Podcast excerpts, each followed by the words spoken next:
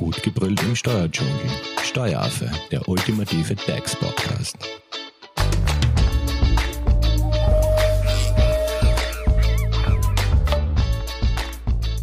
Hallo und herzlich willkommen beim Steueraffen. Nur wer sich am Arbeitsplatz wohlfühlt, kann auch einen wesentlichen Beitrag zur Produktivität des Unternehmens leisten. Heute beschäftigen wir uns mit Gesundheit. Und zwar geht es um die Gesundheit der Mitarbeiter, es geht um die Gesundheit am Arbeitsplatz, es geht darum, das Wohlbefinden zu verbessern und langfristig zu erhalten. Zu Gast im Studio ist Birgit Bosch. Sie ist seit kurzem auch Expertin für betriebliche Gesundheitsförderung und sie ist zudem auch Ernährungstrainerin. Hallo Birgit. Hallo Simone. Also bei dir ist man gut beraten, wenn es um das Thema Gesundheit am Arbeitsplatz geht. Wir haben dich ja schon einige Male interviewt, unter anderem auch zum Thema abgabenfreie Zuwendungen. Genau, also ein rechtlicher Background ist bei der Umsetzung von betrieblicher Gesundheitsförderungsmaßnahmen natürlich sehr hilfreich, weil man so einerseits durch die Förderungen, andererseits durch die abgabenfreien Zuwendungen eben ähm, im Gesundheitsbereich an die Mitarbeiter unmittelbar und von vornherein sehr viel Geld sparen kann. Weil wenn man zum Beispiel, was ich ja schon in den vorigen Episoden einmal berichtet habe, Essensbons ausgibt, dann kann man zum Beispiel ähm, Verträge zu Restaurants schließen, die gesunde Menüs anbieten und gesundes Essen. Und ähm, ja, ist es halt nie schlecht, wenn man das ein bisschen im Hinterkopf behält, was man abgabenfrei an die Mitarbeiter zuwenden kann. Und durch eine erfolgreiche umgesetzte betriebliche Gesundheitsförderung spart man natürlich, obwohl jetzt nicht sofort sichtbar, viel mehr Geld langfristig und schafft natürlich auch begehrte Arbeitsplätze.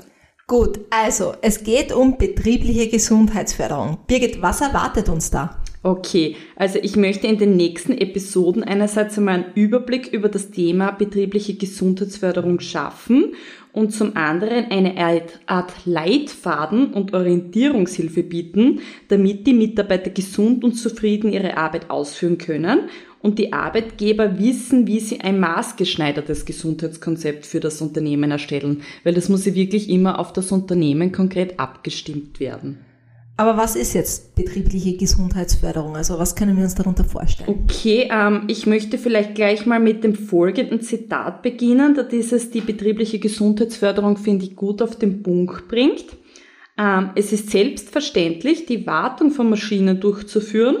Ähm, mit der betrieblichen Gesundheitsförderung wird auch die Investition in die Mitarbeiter zur Selbstverständlichkeit dann weiß ich schon, was gemeint ist, aber du hast auch eine Definition für uns, ähm, damit wir theoretisch konkret wissen, was damit jetzt gemeint ist? Genau, Definition ist natürlich auch immer hilfreich, auch wenn man das, dass das immer, es ist ein bisschen trocken, aber es ist natürlich notwendig. Es gibt verschiedene Definitionen. Ich, ich habe mich jetzt für die folgende entschieden, also betriebliche Gesundheitsförderung. Ich werde in Folge BGF vielleicht auch öfter verwenden, die ähm, Abkürzung, umfasst alle gemeinsame Maßnahmen von Arbeitgebern, Arbeitnehmern und Gesellschaft zur Verbesserung von Gesundheit und Wohlbefinden am Arbeitsplatz. Das kann zum Beispiel durch eine Verknüpfung der Ansätze Verbesserung der Arbeitsorganisation und der Arbeitsbedingungen sein, wie Lichtverhältnisse im Büro, flexible Arbeitszeitmodelle, Vertreterregelungen etc.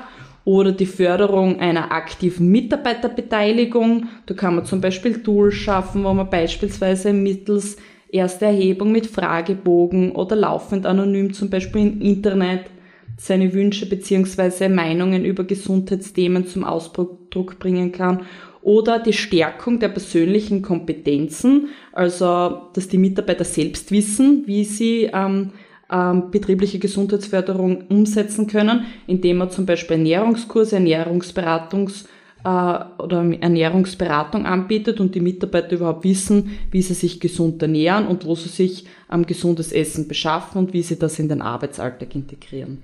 Aber Birgit, warum ist jetzt gerade ähm, zum aktuellen Zeitpunkt das Thema Gesundheit so wichtig? Also mhm. warum ist Gesundheit im Betrieb so äh, an, gewinnt an Relevanz und an Bedeutung? Weil eigentlich sind wir noch immer mit dem Thema Corona beschäftigt, oder?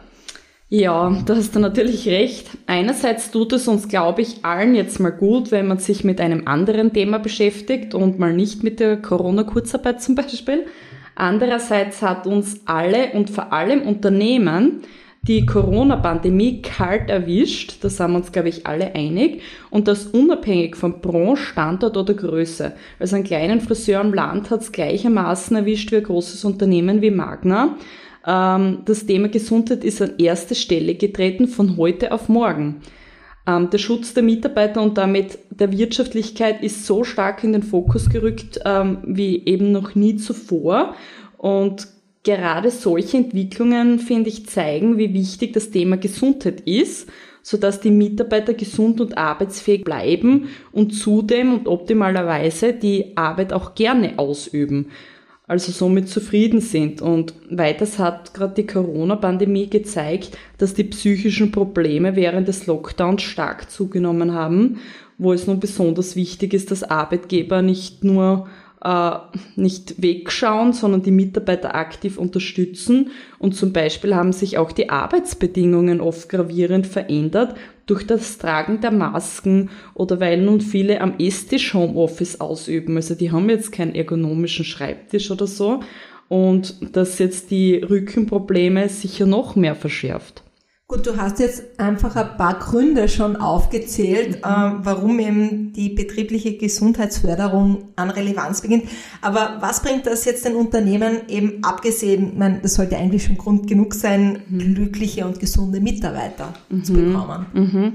Okay, ich glaube jetzt einmal, die Notwendigkeit einer gut geplanten und integrierten betrieblichen Gesundheitsförderung zeigt sich stärker, wenn wir es ein bisschen das Pferd von der anderen Seite aufsatteln.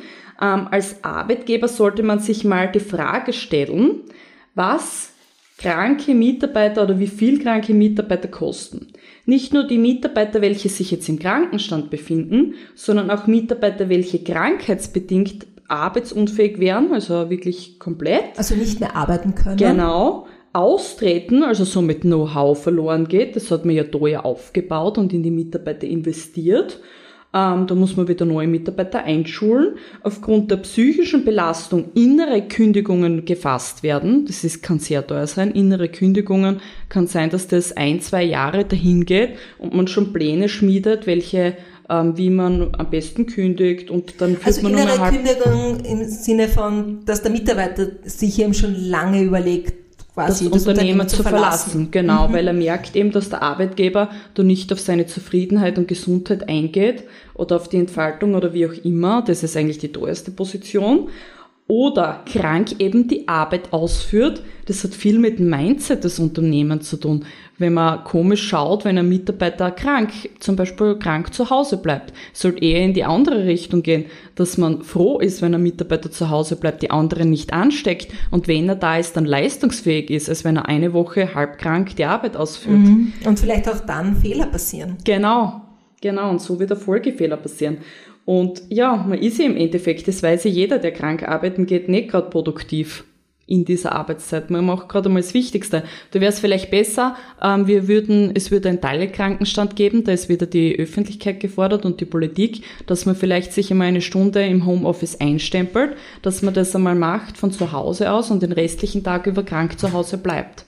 Also mhm. das finde Also gerade für die notwendigen, dringenden Arbeiten. Genau, genau. Weil das wissen wir ja auch, auch wenn man sich jetzt auskurieren muss, man weiß, man ist krank, man sollte nicht im Büro sein, aber hin und wieder muss man eben noch kurz was delegieren oder was ausführen, damit man das abgeben kann. Genau. Und allein wenn man sich nur dieses Thema, finde ich, wenn man sich nur mit diesem Thema intensiv beschäftigt, sieht man ja schon sehr rasch, dass das enorm viel kostet und hier definitiv in fast jedem Unternehmen Handlungsbedarf besteht.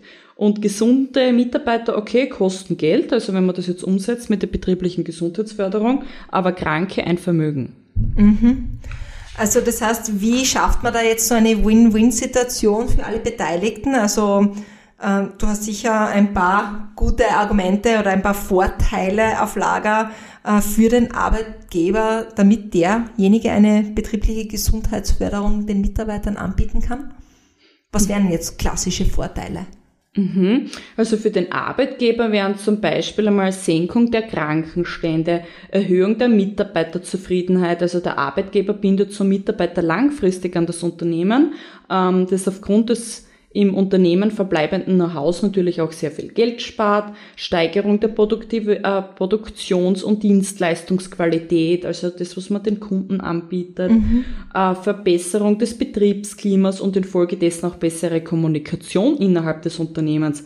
Also wenn sich die Mitarbeiter besser jetzt verstehen, ähm, werden nicht lange Mails herumgeschrieben, sondern auch einfach einmal kurz ein virtuelles Meeting gestartet oder mal so zwischen Tür und Angel eine Frage gestellt, wenn man sich unsicher ist. Nicht immer alles über fünf Ecken zum Beispiel. Oder Stärkung der Arbeitgebermarke und Verbesserung des Images in der Öffentlichkeit, das jetzt nicht nur für die Klienten und Kunden, äh, was nicht nur Klienten und Kunden eben lockt, sondern auch kompetente Mitarbeiter. Mhm. Gut, das wären jetzt einmal die Vorteile auf Arbeitgeberseite. Welche Vorteile gewinnt der Mitarbeiter durch eben die betriebliche Gesundheitsförderung? Also ähm, grundsätzlich einfach einmal mehr Vitalität im Alltag und eine, ein verbessertes Wohlbefinden, weil jeder Mitarbeiter zu 80 Prozent selbst seine Gesundung beeinflussen kann. Mhm.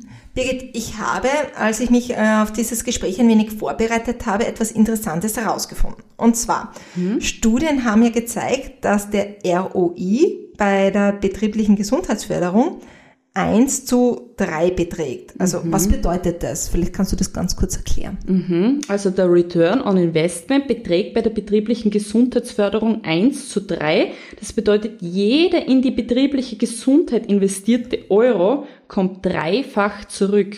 Also das ist wirklich enorm. Leider hat man erst hier, also die Aufmerksamkeit der langfristig denkenden Arbeitgeber. Also mit dem Return on Investment 1 zu 3 ähm, kriegt man die ganzen wirtschaftlich denkenden Arbeitgeber.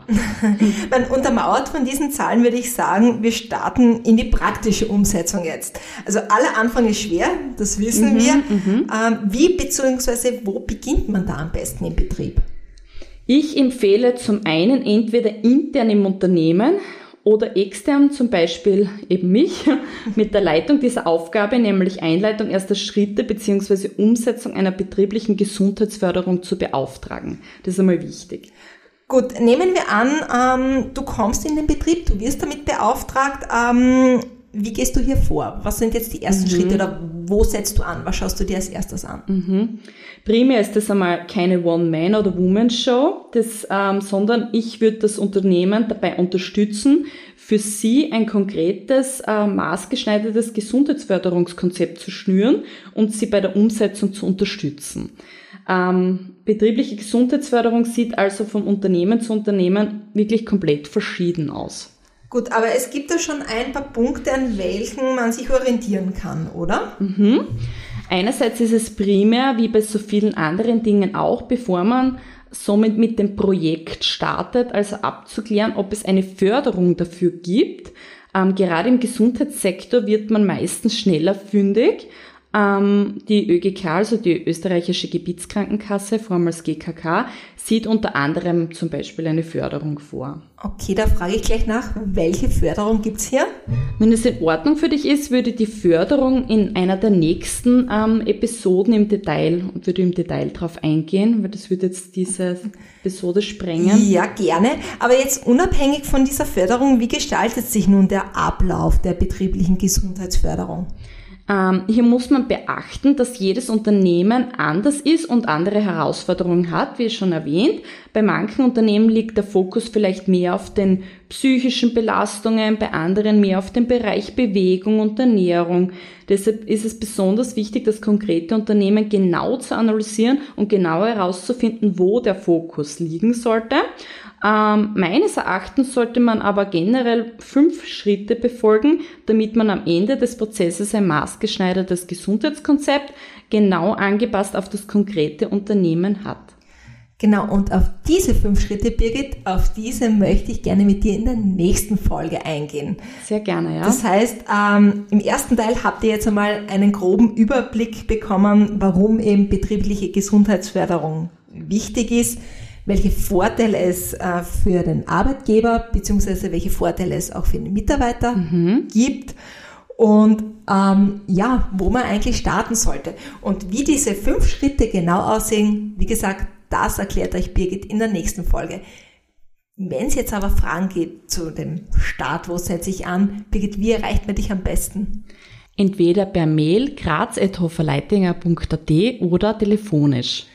Und natürlich könnt ihr Birgit auch über unsere Social Media Kanäle erreichen. Ihr findet den Steueraffen auf Instagram und auf Facebook. Hinterlasst uns da einfach Likes, Kommentare oder schickt uns auch gerne direkt eine Mail an hello at steueraffe.at. Und wenn ihr den zweiten Teil eben mit diesen fünf Schritten nicht verpassen wollt, dann abonniert doch den Steueraffen in eurer favorisierten Podcast-App. Danke Birgit an dieser Stelle. Ich freue mich schon auf den nächsten Teil mit dir. Ich mich auch. Danke Simone. Und danke euch fürs Zuhören. Danke. Tschüss. Baba. Tschüss. Das war Steueraffe. Gut gebrüllt im Steuerdschungel. Jetzt abonnieren auf iTunes, Soundcloud und Spotify. Ihr wollt noch mehr zum Thema Steuern wissen? Dann geht auf www.steueraffe.at.